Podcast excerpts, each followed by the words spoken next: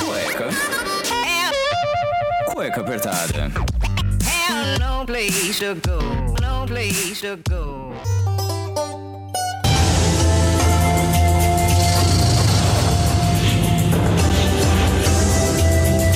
Muito bem, sejam bem-vindos a mais um programa do Cueca Apertada. Eu sou o Rafael Silveira, o seu host dessa bagaça aqui que vocês adoram, que vocês riem, que vocês choram, que vocês lamentam, que vocês esperem, pelo amor de Deus, tenha mais, mas eu consigo fazer um por semana, é o máximo que eu consigo. Então não chorem, calma, toda semana tem, a gente tá mantendo essa dinâmica desde fevereiro. Então, desde fevereiro você tem toda semana um programa do Cueca Apertada para escutar. E se você quiser voltar, também tem mais uns outros aí. Afinal, a gente já tá chegando em 75 programas. É muito programa, é muita noite virada e muitos ouvintes que estão aí declamando seu amor pelo cueca. Você recebe pelos feedbacks ali no arroba cueca apertada, você vê ali que todo mundo fala de todos os programas. E no programa de hoje eu tenho a felicidade de trazer aqui uma queridíssima amiga que ela faz umas coisas meio diferentes aí pelo mundo. A gente vai conversar então com a Sara Usca, que é uma grande amiga minha que resolveu fazer o trabalho voluntário pelo mundo. Ela vai contar sobre os animais que ela cuidou aí, se realmente algumas aves são amigáveis mesmo, no estilo do filme aí tá dando onda, hein? Taca a mãe pra ver se quica, Clem. Então a gente vai conversar um pouquinho com a Sara. Então eu quero uma salva de palmas, aquelas bem calorosas então pra Sara. Sara, muito obrigado aqui por você ter participado e ter aceitado o convite aqui para conversar um pouquinho com a gente sobre como que é essa vida de fazer voluntário, pegar suas férias 30 dias e cuidar de animaizinhos ali do outro lado do Atlântico. E aí, Rafa, tudo bom? Que jeito que a gente recusa um convite seu, né? Não tem nem como. Ainda mais que vai que eu fico famosa aí na cueca apertada, né? Esse tipo de oportunidade a gente não perde. então, Rafa, é, eu tenho, tenho feito aí uns trabalhos voluntários só com animais, né? Por enquanto, pelo menos, pelo mundo. E eu tenho aí algumas histórias engraçadas, interessantes para contar. Mas da onde surgiu essa paixão pelos animais aí? Você se meter ao invés de fazer uma coisa aqui pelo, pelo Brasil mesmo e você querer ir porque você foi cuidar em, em Belize de. Cuidar de manati. Certo. Manati. É... O que seria um manati? Pois é, sempre que me perguntam isso, eu já falo manati e já vou com a explicação, né? Porque todo mundo faz essa mesma pergunta. Ah, mano, o quê? É um primo do peixe-boi, né? Porque a gente tem o peixe-boi aqui no Brasil. É, ele tem umas pequenas modificações ali um pouco mais para cima. Aí pro lado de Belize, América Central, ele chama manati. E também tem desse bichão aí lá na Austrália. Aí ele chama dugong. Mas é tudo meio primo. Sim, como se encontram esse tipo de trabalho voluntário? Então, é, eu sempre fui apaixonada por bicho desde pequena. É, não sei muito bem como, tem algumas teorias aqui na minha cabeça, mas porque tinha uma vizinha aqui de porta que ela tinha uma husky siberiana. E minha mãe conta que quando eu era muito novinha, tipo um ano de idade, essa husky é, debruçava assim no meu berço e ficava me vendo dormir. Eu devia brincar com essa cachorra, não sei. Suspeito eu que deve ter alguma coisa a ver com isso. Hoje eu faço faço medicina veterinária, né? Naquela época, é, quando eu fui para Belize, em 2016, eu tinha terminado a minha faculdade de jornalismo. Eu fiz antes, eu terminei ela em 2013. E eu sou também voluntária de uma ONG de cachorros desde 2012. Então, isso do trabalho voluntário já estava bastante em mim. É de ver tudo que a gente podia fazer, né? Porque o, o trabalho de ONG, é, ele é muito, é muito físico e eu falo que a gente vê o resultado muito rápido, né? Você pega ali um cachorrinho que tá todo estrupiado na rua, todo magrinho, tudo, a recuperação deles é uma coisa absurda, assim. Você chega na semana seguinte, na ONG, o cachorrinho que mal se mexer tá andando, muitas vezes. Então, é um trabalho muito gratificante nesse sentido, né? A ONG que, que eu trabalho até hoje, né, como voluntária, chama Clube dos Vira-Latas, lá de Ribeirão Pires. Em 2016, eu ainda não fazia veterinária, né? Obviamente, ainda estou cursando, mas eu já sabia que eu queria fazer, estava me planejando. E trabalhava ali um trabalho normal de 30 dias de férias, né, por ano. Eu pensei, bom, quero viajar, quero ter vontade para fora do Brasil, é, preciso treinar meu inglês, que meu inglês está meio enferrujado, é, e quero fazer um trabalho voluntário com animais. É, só que então vou, vou casar tudo isso, vou para fora do Brasil e procurar um trabalho voluntário com animais, né? Já que eu gosto tanto do que eu faço aqui com os cachorros, vou procurar alguma coisa. E assim, joguei no Google, trabalho voluntário no exterior com animais. Vem aquela porrada de página, né? Exato. Aí, nossa, vem aquele monte de coisa e a gente descobre um outro mundo. Mundo das viagens para trabalho voluntário. Porque as opções são assim, é, beiram ao infinito. Você pode cuidar de é, lobo é, na Sibéria, você pode cuidar de tartaruga na Costa Rica. Você pode cuidar de cachorro abandonado na Grécia. Você pode cuidar de morcego na Austrália. Você pode cuidar do que você quiser. Você procurar, assim, direito. Você vai caçando as páginas, né? E... Você banque esse valor, né? Exatamente, exatamente. O ah, preço tá. também tá... É outro ponto, né? Porque o pessoal geralmente pensa, trabalho voluntário? Ah, eles devem te dar uma ajuda de custo. Você tá indo ajudar? Não, é o contrário. Todos os trabalhos voluntários no exterior você precisa pagar uma quantia. Porque as instituições que fazem, né, os institutos, as ONGs, eles, eles não têm dinheiro, obviamente, para contratar uma equipe, por isso que eles, por isso que eles fazem essa opção de trabalho voluntário, mas também eles precisam uma equipe que eles não podem deixar de contratar, são dos treinadores dos voluntários. Então eles precisam pagar um salário para esses treinadores que vão orientar esses voluntários, né, internacionais. A gente está falando de trabalho voluntário que aceita, né, é, gente de, de outros países. Os treinadores são pagos. Então, é, os, as instituições sérias, já vou falar desse ponto de sério e não sério, elas revertem esse valor que os voluntários pagam para visitar, né, para fazer esse serviço, justamente para esse tipo de custo, de equipe, de treinador, de material e etc. Então, é, começa que você, fuçando assim, você precisa ter um pouco de noção, tá? Que bicho que, que eu quero fazer ou não voltando um pouco, eu acho que antes disso você tem que entender o que é o trabalho voluntário no exterior para saber se você quer fazer ou não. Não basta falar, ah, eu vi o um leãozinho fofo, quero ir lá brincar com o leãozinho. Para quem tem essa ilusão, eu vou falar que o trabalho voluntário, seja aqui, é com animais, seja aqui, seja fora, é 90%, 80% físico. Trabalho assim de limpeza. Lembrar que saúde dos animais está muito relacionada à higiene, né? Então é sempre. Trabalho pesado, é limpar cocô. É. Vai é... limpar cocô, vai esfregar a parede. Ah, vai entrar na água, vai entrar na lagoa, enfim, vai passar perrengue. Pra você conseguir tirar sua foto lá cuidando com os animais bonitinhos.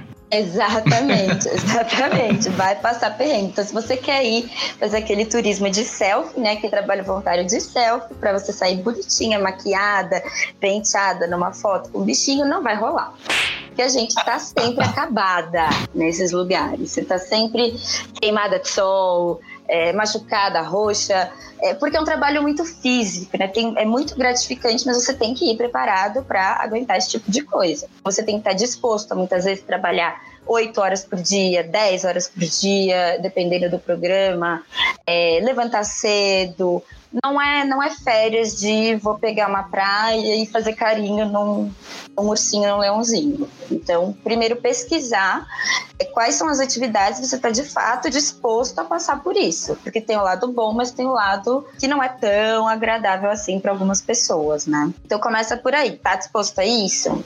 E lembrando, é catar cocô, esfregar parede, chão, limpeza, assim, ai, mas eu não faço faxina nem na minha casa. O quê? For uma instituição, muito. fazer. se, se quer fazer, lá você vai precisar lavar pratos, vai precisar fazer um monte de coisa. E existem tipos e tipos de, de trabalho voluntário, né? Sim. E a gente já entra numa, numa questão de que o segundo passo de decidir, nossa, consigo encarar, adoro um perrengue, que é meu caso, né? Nossa, adoro um perrengue. Só na África do Sul me zoava, falava que eu vinha do outro lado do mundo para limpar cocô de pinguim lá. E era assim que eu passava as minhas férias.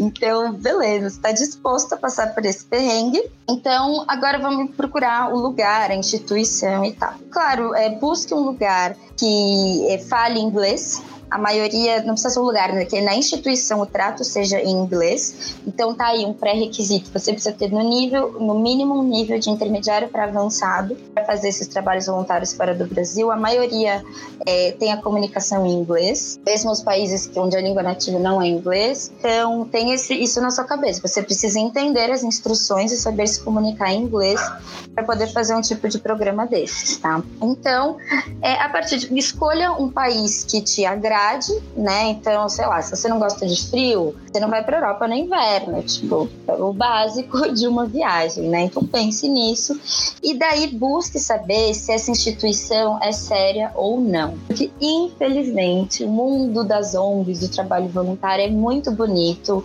é, mostra uma parte muito boa do ser humano, mas como em todos os ramos também tem aquelas que não são tão honestas é, que não usam direito aquele dinheiro, que extrapolam no valor, que não tratam muito bem dos animais. Então você precisa prestar atenção em alguns critérios que eu posso listar aqui é, para fazer a escolha dessa instituição. Porque você vai encontrar, por exemplo, pacotes de ah, fique uma semana aqui na minha reserva, cuidando dos filhotinhos de leão e pague 10 mil dólares. Ah, não, aí não, aí ele extrapolou. Esse valor parece absurdo, mas eu encontrei isso, tá? Na hora que a pessoa vê isso, acho que já cai pra trás, né? Já cai pra trás, já dá uma desmotivada até, né? Ué, dá uma cara, você, desmotivada. você vai ficar uma semana com o leão, catando cocô de leão, limpando o recinto dele ali, como se desse entrada em um, em um carro já muito bom, na verdade. Não é nem mais o carro de entrada. Eles estão falando de dólar a 5,60. Exatamente, Porra, exatamente. Nossa senhora. Então você encontra esses valores. E,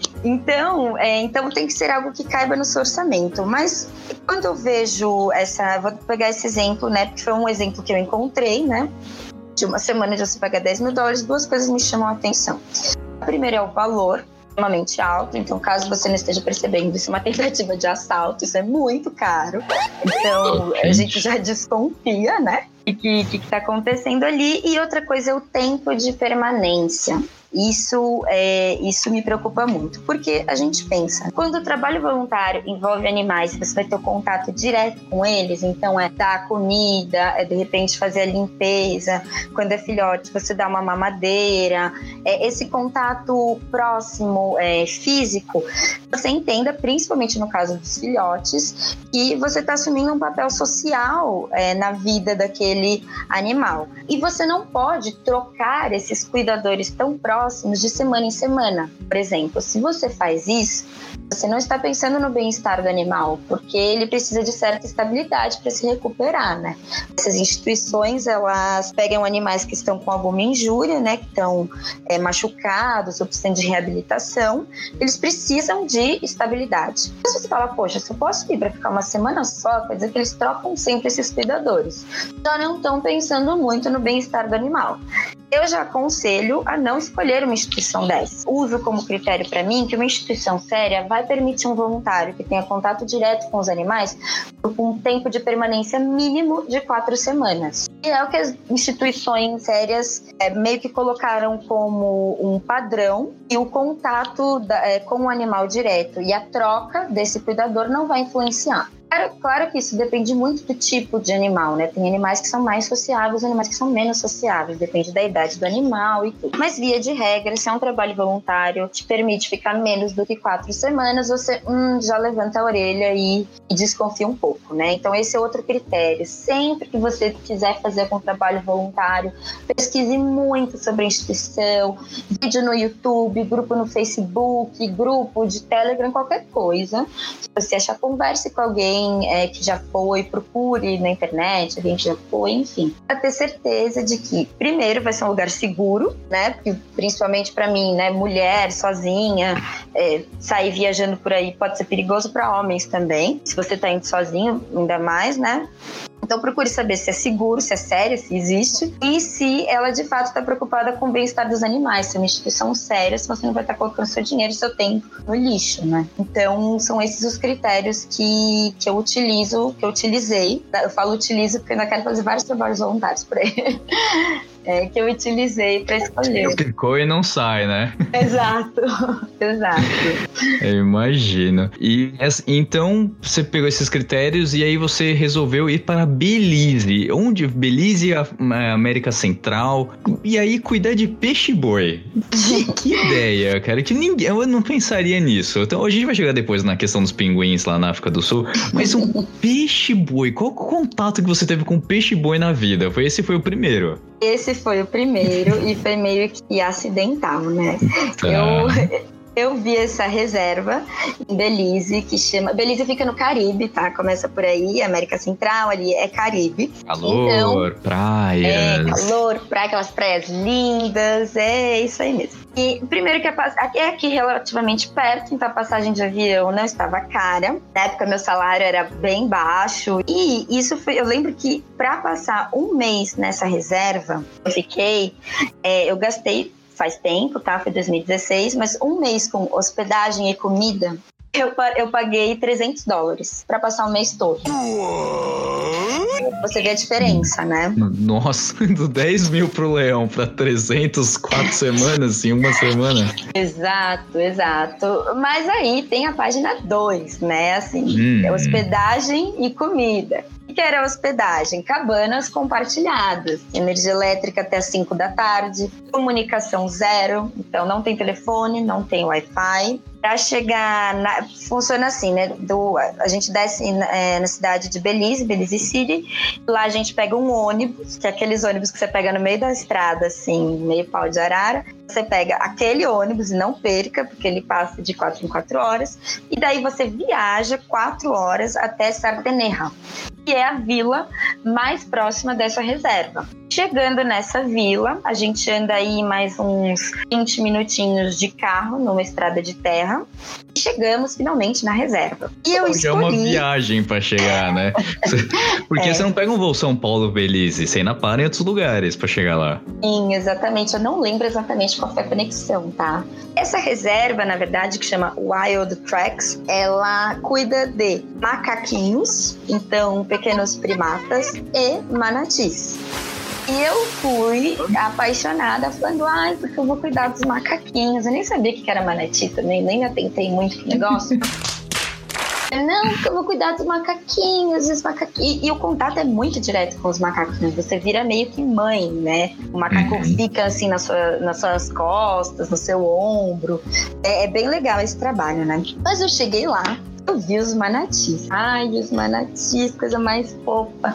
Falando assim, não parece, porque é um bichão de água, assim, de uns dois, três metros. Mas eu falo que eles têm personalidade. Eles e, e o contato era direto, assim, da gente dar uma madeira para eles. A gente acordava todo dia às 5 da manhã, é, ia, dava uma madeira para os manatis e depois a gente ia tomar café da manhã. Então, quando eu falo que o negócio não é férias, não é. E alguns detalhes, né, que eles não contam ali na página, mas a gente descobre depois. É proibido usar lá protetor solar e repelente, porque o contato com os animais é muito Ah. direto.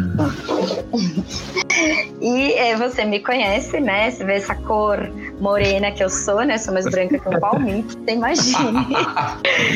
Você imagine como, como eu já me assustei quando eu cheguei e recebi essa notícia, né? Mas, não faz falaram antes? sentido. Nada? Não, isso eles não contam. Eles não contam. nossa senhora. É. Eles assim, eles preparam, eles falam é muito trabalho físico e tal e tal e tal. Mas esse detalhezinho ninguém conta. Tudo bem. Eles, ele é é uma instituição muito séria, mas tem alguns detalhes que, eles preferem não contar. Então, é, e lá, assim, você imagina, você tá no Caribe, no meio do mato. Então era muito, muito mosquito, muito mosquito. E um sol de 35 graus. Todo dia. Todo dia. E, e assim, Todo você. dia. Todo dia. Isso. E assim, é, você está em contato com vários animais, então você não pode ter muito medo de bicho, de inseto. Então tinha iguana pela reserva inteira, passava muito, assim, subia nas nossas cabanas e tal. A gente tinha que dormir com um mosquiteiro, que é aquela tela em cima da cama, para não virem os, os mosquitos, enfim. Não tem jeito, a gente leva muita picada, picada. Mas é muita picada mesmo. E a gente acaba, ou a gente fala que o corpo é, adquire uma resistência, quem mora lá leva a picada e nem incha mais a picada, ou você acostuma, porque a primeira semana foi enlouquecedora. Eu achei que eu não fosse aguentar de tanta picada no corpo que eu tinha de coçar de noite, assim, sabe? E levei picada de É mesmo? escorpião lá também. No limite. Clima aqui nunca foi tão quente. Picada de escorpião? Como assim? Levei, levei, levei. Gente, Foi eu na minha primeira eu... noite. Na primeira. Não Primeira acredito. noite. Com-. Nossa, você abriu, tirou as coisas da mala e falou: Opa, cheguei. Aí tá lá o escorpião. Tipo isso, tipo isso. É que depois a gente descobriu. é, eu- é, então, na minha cabana morava comigo, né? Uma australiana e uma belga. E a gente descobriu, a australiana chegou na mesma noite que eu. E a gente descobriu que a nossa cabana era infestada de escorpiões. E porque eles só apareciam de noite. E como não tinha energia elétrica de noite, demorou um pouco pra gente descobrir. Mas era, era cama, não é- ou era coisa. Era no chão? Como é que era esse alo- acampamento, esse alojamento? Era cama, era cama, assim, normal, é uma beliche, uma cama de casal. E só que era uma cabana, assim, pensa que era meio que palha em cima, era uma cabana de madeira e, enfim, no meio do mato. Então tinha alguns bichos, né? Além dos mosquitos, tinha esses escorpiões que moravam lá com a gente. Mas com o tempo a gente aprendeu onde não podia muito mexer, é, se ir ao banheiro de noite, passar lanterna em tudo primeiro, antes de, antes de entrar. É, a gente vai pegando esses macetes, mas eu, como eu não tinha na primeira noite, eu fui picada no braço e pensei, bom, tô perdida, né? Ou, perdão, perdão da palavra, mas na cabeça só vem um fudeu na cabeça. É aqui que eu morro e vai custar caro para levar meu corpo pro Brasil. Mas nada aconteceu, ficou tudo bem, só ficou meu braço inchado, assim, um pouquinho, mas segui minha vida. E daí no dia seguinte eu fui apresentada aos manatis, que eram esses bichões, tinha uma manati bebê, e teve um furacão lá em Belize e ela foi jogada para o quintal de uma moça. E a moça ligou lá para reserva para avisar, né, que tinha um manati no quintal dela e o bebê. E daí eles levaram e era uma coisinha muito pequenininha, muito bonitinha, um um animal muito social, assim, social que precisa de companhia, que precisa da mãe. Então a gente fazia turnos é, noturnos que cada voluntário tinha que ficar uma hora ou duas, não lembro exatamente, com esse bebê manati na piscina de madrugada. Então, sei lá, da uma às duas ficava um, depois trocava, das duas, mas a noite toda precisava ter alguém ali para ele sentir a presença, né, na piscina, é, mesmo que estivesse dormindo, e acredite se quiser, eles pegam a, nanade- a nadadeira, é, põem assim na nossa perna e dormem, sim, meio que no colinho. Então é, é difícil de acreditar, né? Que um bichão esquisitão daquele. Depois você joga aí no Google pra ver uma foto. É um bichão meio esquisito. Mas é muito bonitinho. E eu me apaixonei. E lá você pode meio que escolher, né? Se você quer cuidar dos macacos ou dos manatis. E eu amo água. E eu escolhi cuidar dos manatis. E me apaixonei, assim. Você leva eles pra passear na lagoa, que é você sair nadando na frente, eles saem nadando atrás de você.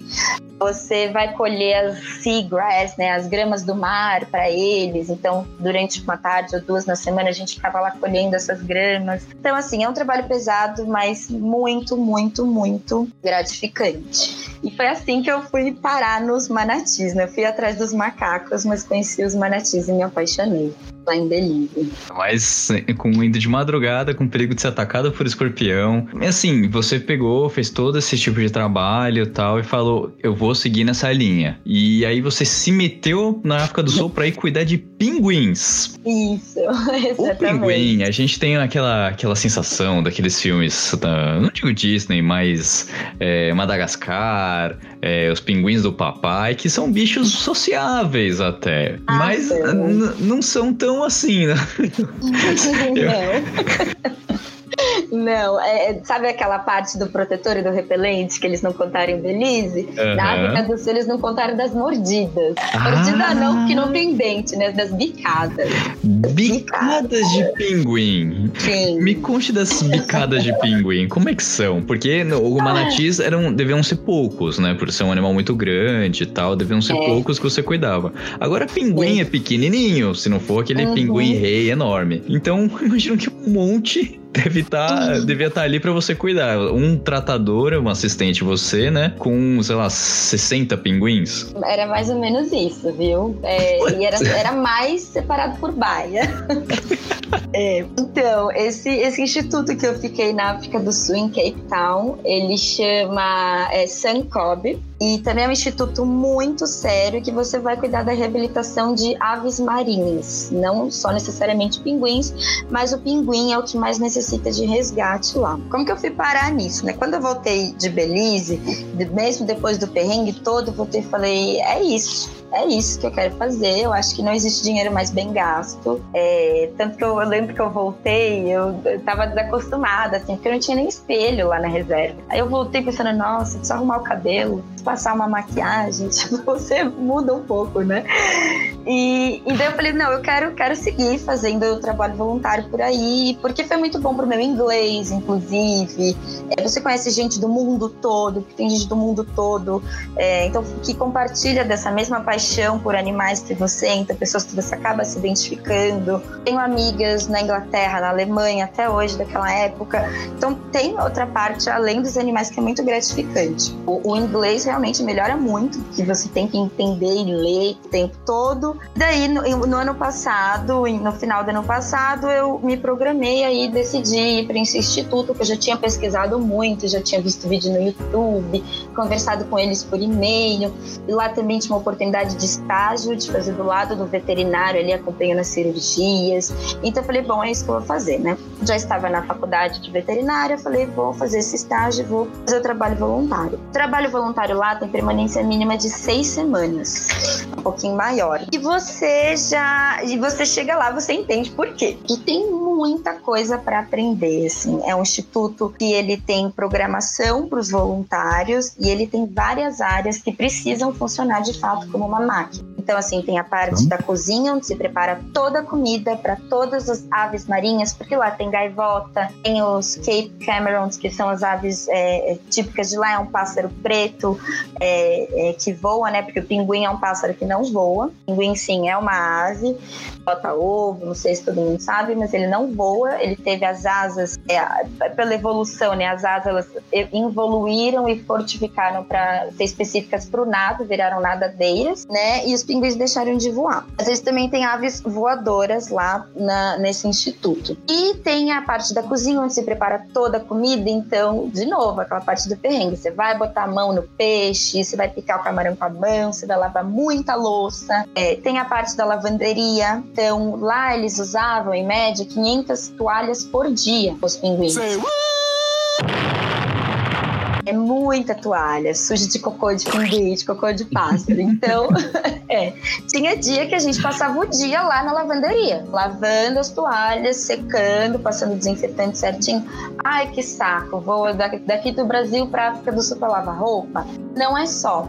Quando eles explicam isso muito bem, né? Quando você entende a importância daquela toalha tá bem limpinha, então olha o grau de cuidado que eles tomavam. A instrução que a gente tinha ao lavar as toalhas era, olha, se você vir que a toalha tá velha, tá com algum fiapo, corte os fiapos. Se a gente botar a toalha para forrar a gaiola do pinguim, o pinguim pode prender a patinha ali e vai machucar. Então, era um grau de cuidado muito grande. Então, a gente entendendo que sim, eu precisava lavar louça direitinho com três tipos de detergente específicos, porque era tipo um hospital, precisa ser tudo muito limpinho, as toalhas precisam estar limpinhas. Uma vez por semana, todos os voluntários lavavam do chão, parede e teto do instituto inteiro com cloro, então, para ficar uma coisa muito limpinha. Então, quando você entende o trabalho todo, que você vê que tá, tem umas partes mais chatinhas de trabalho trabalho físico, mas tem o seu porquê. E, tem, e você fica uma ou duas semanas sem ter contato com os animais, com as aves, só entendendo todo esse esquema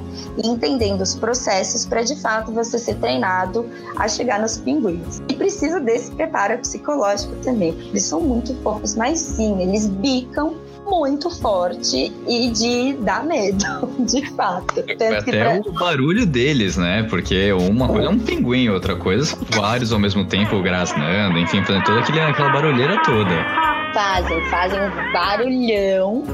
e assim, a gente precisa usar roupas específicas de borracha grossa. Como é que fala? Arm guards, as, as braçadeiras, né?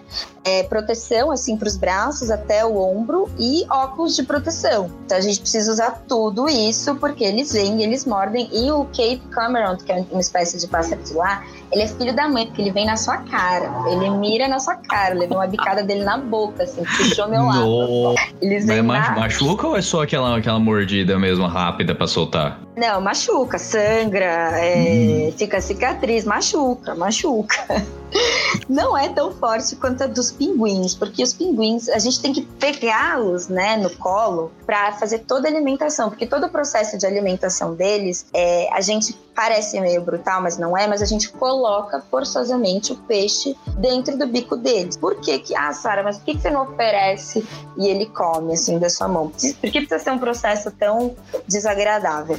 Justamente porque o pinguim não pode ser treinado a receber comida de humano. Uma hora ele vai voltar para a natureza, a gente vai cuidar daquele pinguim, vai botar ele pro mar de volta. Ele não pode acostumar a vir um humano ali brincar com ele, dar um peixinho, ele fica todo feliz e pegar a comida. Então, é esse processo de você pegar e imobilizar o pinguim, abrir o bico dele. Ah, a gente tem que usar luvas, tá? Muito grossas. Abrir o bico dele com a sua mão e colocar o peixe dentro da boca dele. Então, todo esse carregar os pinguins, você tem que segurar na boca, na cabeça, imobilizar as asas, eles bicam e na primeira semana você volta inteira roxa. Braço assim. Tu deve estar tá, tá machucada, porque já que você falou que é um, é um, digamos assim, um pouco forçada a alimentação, ele vai querer se livrar, vai querer sair dali de tudo tem alguns. Eh, tem alguns vídeos que a gente acompanha assim na, na internet que são. É, principalmente na África do Sul, que são umas pessoas que vão de bug livrar os pinguins das, das redes de pesca, né? Então vai ali, corre atrás do pinguim e tal, mobiliza ele para tentar cortar, ou até aves,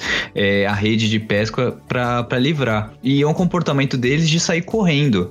E em um vídeo em específico, até vou botar no, na descrição do programa, que o pinguim parece que ele para, dá, dá uma olhada para trás, assim, meio que agradece e aí ele vai. E ele falou, isso aqui não acontece normalmente, eles saem correndo mesmo porque eles não querem ser pegos. Exatamente, eles não querem, eles são selvagens, né? Então, é, inclusive tem muitos voluntários que não, não chegam a trabalhar com os pinguins porque não conseguem. Você precisa de muita força física e, e, e, você precisa meio que na coragem ali, porque você vai levar mordida e sangra.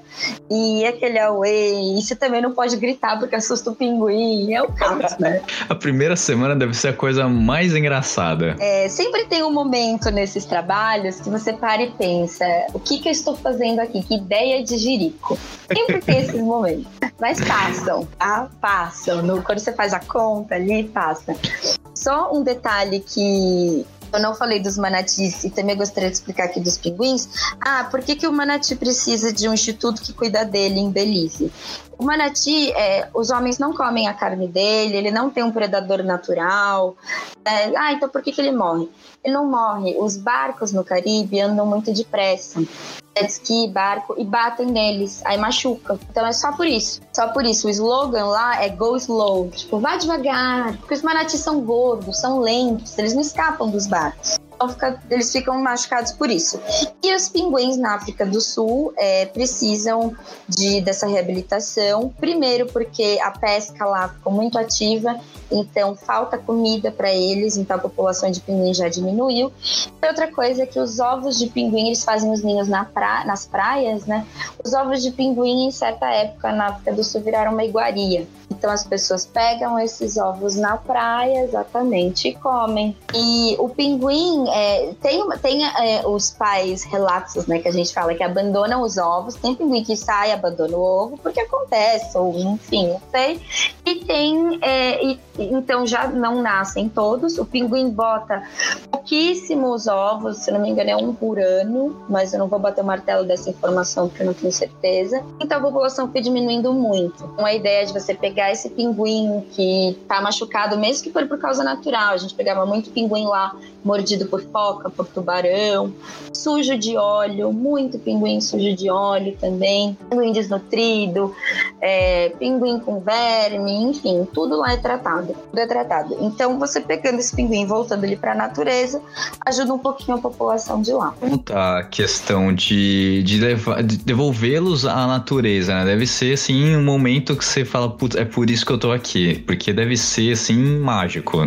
Sim, sim. É, o programa lá é muito legal. Todos os voluntários participam de um release, né? De uma libertação dos pinguins. E é muito fofo. Você solta eles na praia, eles saem correndo, pulam no mar, começa a pular, e um segue o outro. Aí quando é filhotinho, tem os filhotinhos que a gente solta também, ele vai todo meio desengonçado, assim. é muito bonitinho, é muito bonitinho eles são, eles são é, difíceis de pegar e tal, mas esses são os adultos. Tem muitos filhotinhos. Sim, parece o bichinho de pelúcia do filme, os filhotinhos. Que eles são bobinhos, você pega com facilidade. O pelo é macio, o piadinho é mais fininho.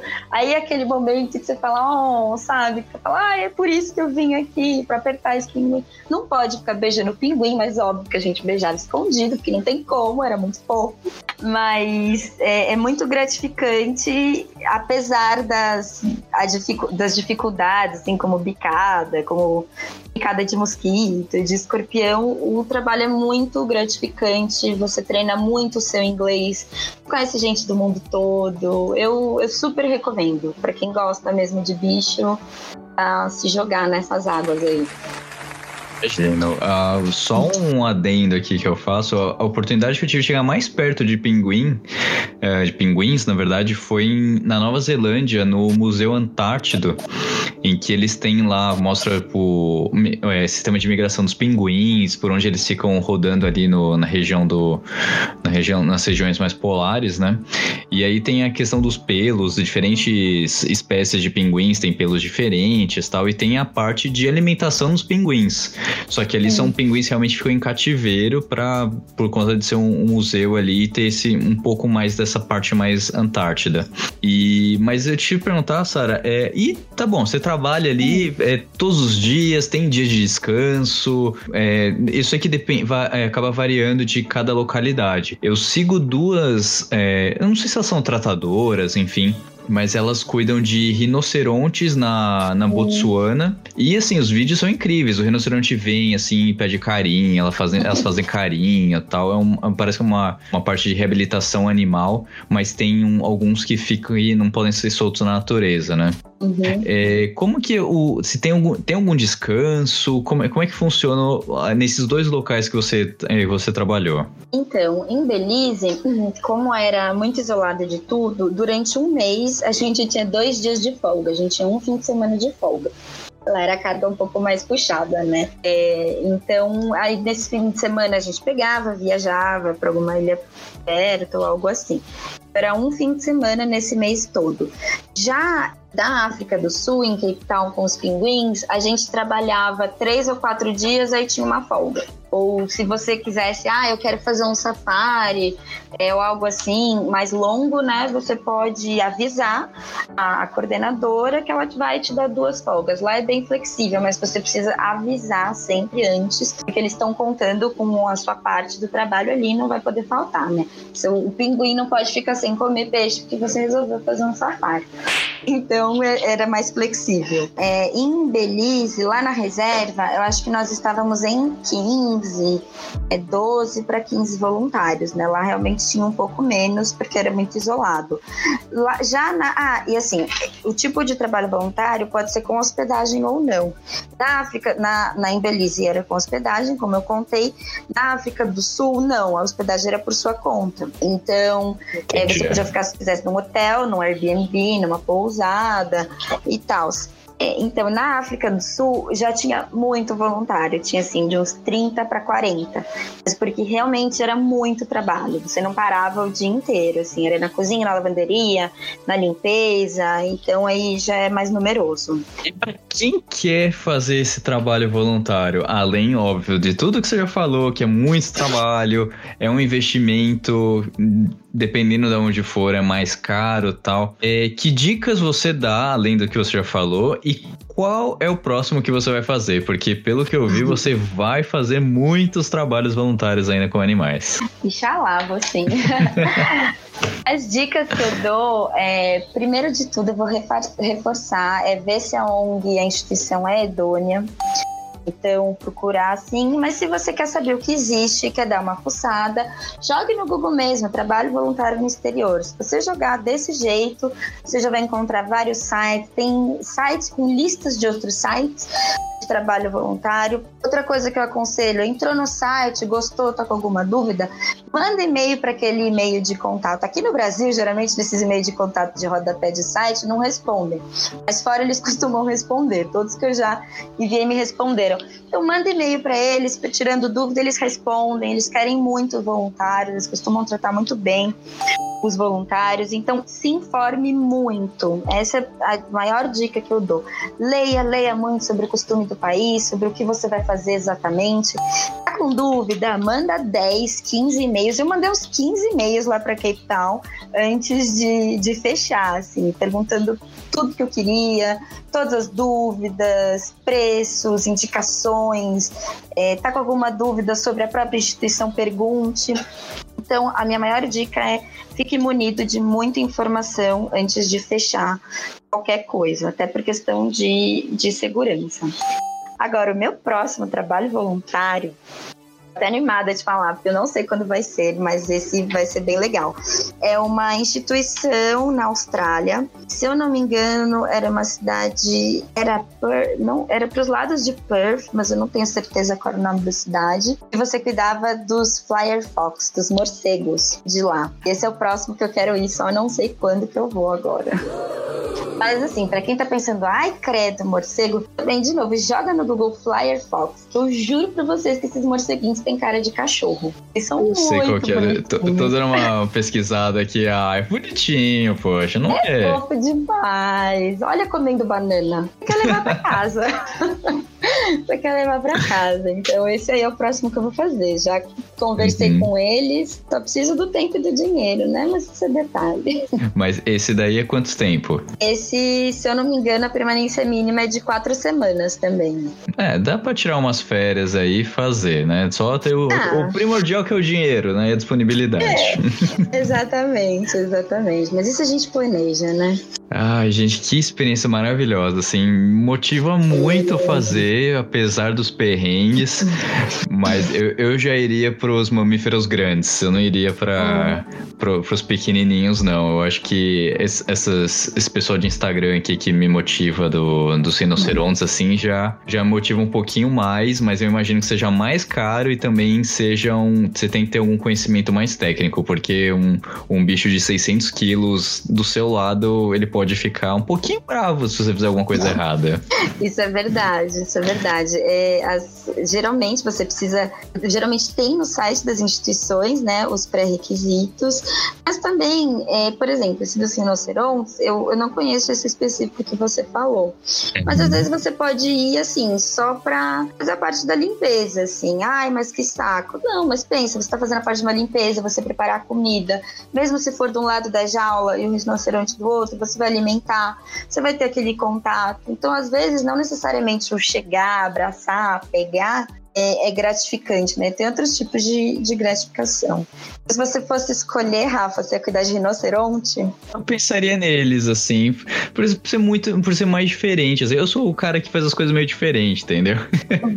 o pessoal fala, eu, eu comento das minhas viagens, né? O pessoal fala, nossa, mas pra que, que você vai pro Camboja? Pra que, que você foi lá pro, pra Noruega? Pra que, que você vai pra China? Eu, eu, eu gosto do diferente, eu gosto da, da cultura ser, assim, uma coisa totalmente fora do que eu tô muito o que eu vivo hoje, então você gosta muito de aprender cultura, de saber como funciona. Então, quando eu fui para Singapura e o pessoal falou: "Ah, tem a durian, que é uma frutinha que ela é muito, ela é muito fedida, assim, se você comer comê-la dentro do metrô de Singapura, você toma uma multa de mais de mil dólares de Singapura. Assim. É um negócio caríssimo, assim. Singapura tem várias é, é, é, regras, né? E dentre elas é comer essa fruta durian, mas você pode comer dentro do, das feirinhas que eles têm lá. Mas é um negócio tão amargo, tão fedido, assim. Eu falei, vou comer, entendeu? E o pessoal não come, não faz essas coisas.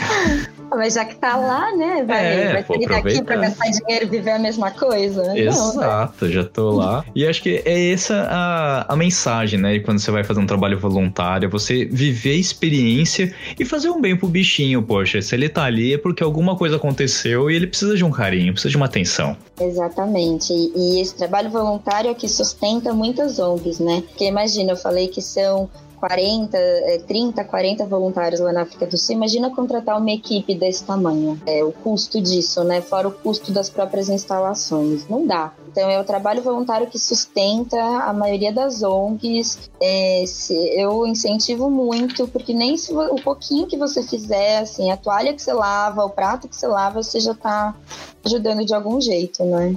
Mas que bom que tem pessoas como a Sara aí que utilizam suas férias pra ir dar, dar um cuidado aí pros animais e além disso ela também trabalha aqui, né, fazendo trabalho voluntário em outras ONGs também, se você quiser ajudar. Se você quiser divulgar também, Sara, por favor, aqui, tá o espaço agora é teu pra fazer o jabá. Vixe, não me dá muito espaço, não.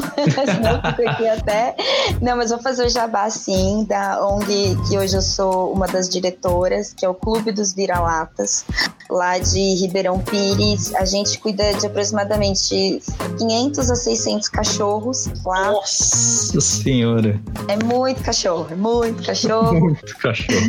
e todos resgatados ou de maus tratos ou com alguma injúria também. Então, é, é cachorro que está precisando muito mesmo. A gente faz cirurgias complicadas lá, ortopédicas, tratamentos é, revolucionários, assim, não revolucionários, é uma palavra muito forte, mas inovadores, que são caros também. Mas eu falo, o cachorro chega lá e semi-morto e sai numa casa. A gente consegue fazer muita, muita coisa legal lá. A Cláudia Demarque, que é a, a presidente, ela entende muito de bicho e ela é daquelas que, assim, acredita que o bicho vai se curar até o final e ela ressuscita os bichinhos lá. Então é uma ONG que eu posso falar, eu tô, eu tô há nove anos lá. É uma ONG séria e vale muito a pena. Então, quem quiser conhecer é clubedosviralatas.org.br. Pode, agora na pandemia a gente está fechado para visita, né? Mas se você quiser ir adotar um cachorro, você pode ir, só não tá podendo ir para fazer o trabalho voluntário, mas em tempos fora de pandemia, você pode ir assim, sem marcar a hora, das 10 às 15, de domingo a domingo. Você pode ir para passear com o cachorro, para dar banho, para brincar, é, ou só para fazer um carinho lá nos cachorros, conhecer, é sempre bem-vindo.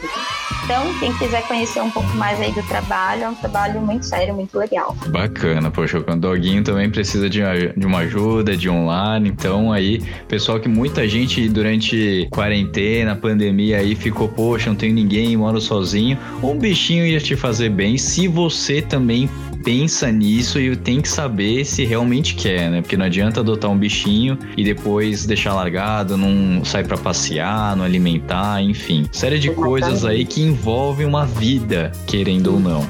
É, é um filho, né? Se você pegar um filhotinho, você pensa aí que é uma responsabilidade por mais ou menos uns 15 anos. É pensar bem se você pode, mesmo se tem condições financeiras, se você tem tempo. Uma coisa é boa que pode ser da pandemia com o home office, porque a parte mais complicadinha quando você adota é a adaptação em casa, né? Então, se você adota e você está trabalhando em home office, esse período mais difícil, os primeiros meses, de repente você pode passar do lado do seu é, bichinho adotado. seja ele gato, seja cachorro. Então a pandemia pode sim facilitar essa adaptação, mas sempre pensando que depois você precisa acostumar o seu cachorro, que você não vai ficar o tempo todo do lado dele se você for voltar para o escritório. Não deixa ele presinho um pouquinho, é, longe de você em alguns momentos, mas com certeza essa adaptação vai ser mais fácil. Ah, então épocas de pandemia podem ser legais para isso também. Eu mesma adotei dois vira-latinhas na pandemia e delícia. coisa mais fofa.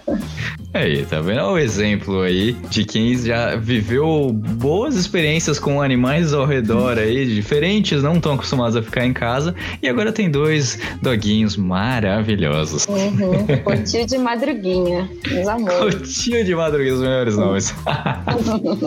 ah, então é isso, Sara. Muito obrigado por participar aqui do programa. Foi assim um aprendizado, realmente, porque muitas coisas. A gente já conversa um tempo aí sobre a questão dos seus trabalhos, é, como voluntário da ONG, mas muitas coisas eu não sabia, principalmente aí o, a ida a Belize, né? Porque a gente passa um pouco meio por cima, mas é, mu foi muito interessante saber esse caminho, né? De você ir atrás, de saber a questão aí de, de valores, aonde você vai se meter, como que você vai chegar ali para fazer um trabalho voluntário. E fica aqui o convite para mais vezes e a gente vai querer saber como é cuidar de morcegos, com certeza. Ah, foi uma honra ter participado, adoro cueca, acompanho, tô me sentindo ser leve aqui participando. E quando quiser me chamar, estamos aí. Pode deixar, com toda certeza. Valeu ah, pelo convite. Imagina, eu que agradeço. Então encerramos mais um programa do Cueca Apertada. Vejo vocês na próxima semana com mais um convidado, mais uma história e quem sabe mais um motivo aí para você ser mais feliz nesse tempinho aí que a gente tá de pandemia trancado em casa, tá bom? Um beijo a todos e tchau!